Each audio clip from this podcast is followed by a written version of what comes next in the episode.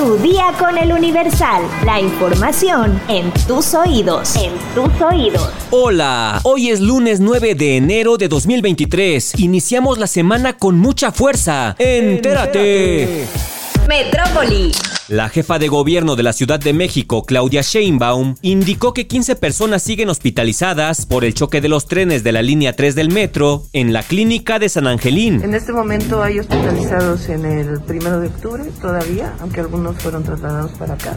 En el Rubén Leñero de la Secretaría de Salud hay dos personas eh, y las 15 personas aquí y probablemente hay dos en el Magdalena de las Salinas, ahorita lo voy a checar en el C5, que todavía permanecían pero estaban por darlos de alta. La jefa de gobierno dijo en conferencia de prensa que se ordenó la separación del cargo de Alberto García Lucio, subdirector de operaciones. Reitero, eh, después del el informe que tuve ayer en el metro, eh, di la instrucción al director general del metro, Guillermo Calderón, la remoción del subdirector de operaciones del metro para poder realizar las investigaciones. El comisionado de atención de víctimas, Ernesto Alvarado, explicó que 22 personas siguen hospitalizadas y 57 fueron atendidas, de las cuales 49 ingresaron por su cuenta, es decir, que hubo un total de 106 lesionados. De la información que se ha recabado durante el día de ayer y la mañana de hoy, informo que 57 personas fueron trasladadas a hospitales por ambulancias y 49 ingresaron por sus propios medios a alguna institución de salud.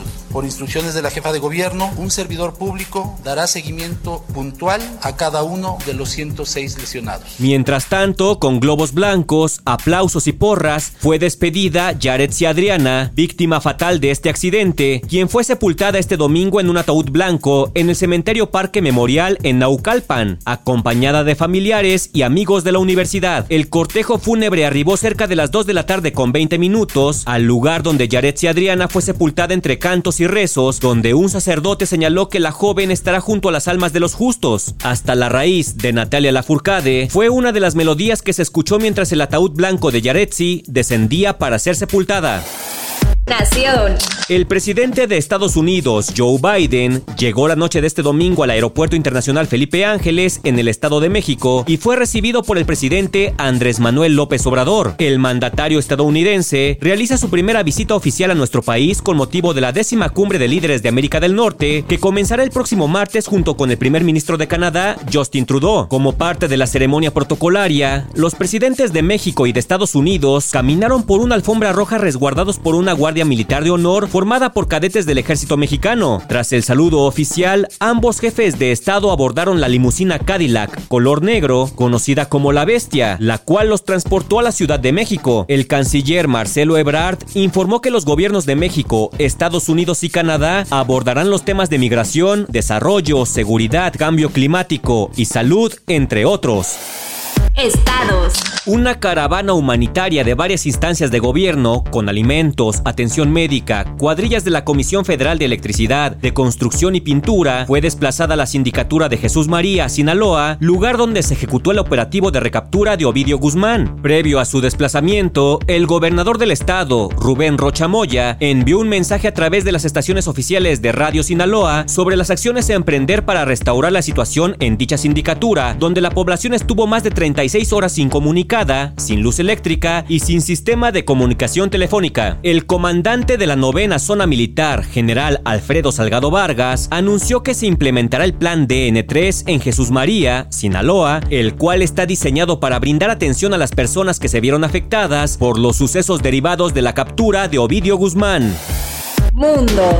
Miles de partidarios del expresidente brasileño Jair Bolsonaro, que se niegan a aceptar su derrota electoral, tomaron por asalto el Congreso, el Supremo Tribunal Federal y el Palacio Presidencial este domingo, apenas una semana después de que el presidente de izquierda, Luis Ignacio Lula da Silva, asumiera el cargo. Los manifestantes sortearon las barricadas de seguridad, treparon a los techos, rompieron ventanas e invadieron los tres recintos, los cuales se conectan por la gran plaza de los tres poderes en la capital Brasilia. Algunos Pidieron la intervención militar para reinstaurar a Bolsonaro en el poder o para destronar a Lula. En una conferencia de prensa desde el estado de Sao Paulo, Lula dijo que Bolsonaro había alentado el levantamiento de quienes calificó de fanáticos fascistas y leyó un decreto recién firmado para que el gobierno federal asuma el control de la seguridad en el Distrito Federal. El expresidente Bolsonaro se ha enfrentado repetidamente con los jueces del Supremo Tribunal Federal y la sala donde sesionan fue destrozada por los alborotadores. Mangueras contra incendios dentro del edificio del Congreso y saquearon las oficinas del Palacio Presidencial. Había ventanas rotas en todos los edificios. La policía lanzó gases lacrimógenos para tratar de recuperar el control de los inmuebles, mientras la televisión mostró imágenes por la tarde de las fuerzas de seguridad sacando a algunos manifestantes del Palacio Presidencial con las manos atadas por la espalda. Para la noche ya se había restablecido el control de los edificios. El ministro de Justicia, Flavio Dino, informó en conferencia de prensa que aproximadamente 200 personas habían sido arrestadas y que los agentes del orden público estaban arrojando más gases lacrimógenos para expulsar a los manifestantes que quedaban en el área. Los simpatizantes de Bolsonaro han protestado contra la victoria electoral de Lula da Silva desde el 30 de octubre, bloqueando caminos, incendiando vehículos y congregándose afuera de edificios militares, pidiendo a las Fuerzas Armadas que intervengan. El jefe de la autoridad electoral de Brasil rechazó la petición de Bolsonaro y de su partido político de anular los votos emitidos en la mayoría de las máquinas de voto electrónico. Espectáculos. Una gatita que le gusta el mambo con todos los malos sale a bellaquear. Quien no ha empezado nada bien este 2023 es Katherine Huerta, mejor conocida como Bella Cat, y es que luego de que hace unas semanas la joven denunciara que Gatita, su canción más famosa, había sido bajada de Spotify, la plataforma de música volvió a retirar de su catálogo otro de los temas de la cantante. A través de sus historias de Instagram, la joven reveló que gracias a varios mensajes que ha recibido por parte de sus seguidores, pudo darse cuenta que la canción que lleva por título La gata del agrícola oriental ya no se encuentra disponible en la plataforma. Sin embargo, prometió que su equipo ya está trabajando para darle solución a este inconveniente. Aunque la ocasión anterior Bellacada aseguró entre lágrimas que alguien le había robado el tema y que pondría una demanda para poder recuperarla, esta vez no dio a conocer los motivos que la plataforma le dio para retirar el tema. Pero este no fue el único golpe digital que recibió la popular intérprete, pues detalló que TikTok tomó la decisión de cancelar su perfil. Mi cuenta también se fue. Si me la regresan, qué bueno. Si no, pues hacemos otra. Yo voy a seguir siendo la Bella Cat con cuentas o sin cuentas. Aseguró mediante un mensaje en sus redes sociales. Tras darse a conocer que Gatita, tema que se hiciera famoso en redes sociales, se encontraba fuera de Spotify, las especulaciones sobre un posible tema de derechos de autor no se hicieron esperar. Incluso, algunos señalaron a Bella Cat de plagio, algo que ella negó rotundamente. Con un breve clip que publicó en sus historias de Instagram, la reggaetonera explotó contra quienes hicieron eco de estas acusaciones y les pidió dejar de inventar información falsa. ¿Cuál plagio de la gata? Por Dios, si tienen hambre pónganse a trabajar y dejen de hablar de mí cosas que no han pasado. Estamos cambiando las canciones de productora, por eso no aparecen. Mencionó en sus redes sociales. Pues sea cierto o no, si se iba a robar una canción, hubiera robado una que estuviera buena.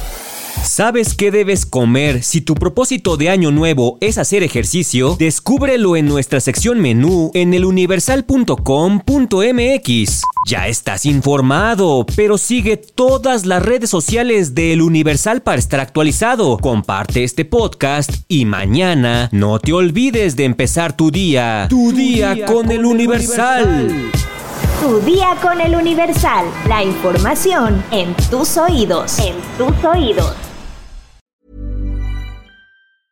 Hey, it's Danny Pellegrino from Everything Iconic. ¿Ready to upgrade your style game without blowing your budget? Check out Quince. They've got all the good stuff shirts and polos, activewear, and fine leather goods, all at 50 to 80% less than other high end brands. And the best part? They're all about safe, ethical, and responsible manufacturing. Get that luxury vibe without the luxury price tag. Hit up quince.com slash upgrade for free shipping and 365 day returns on your next order. That's quince.com slash upgrade.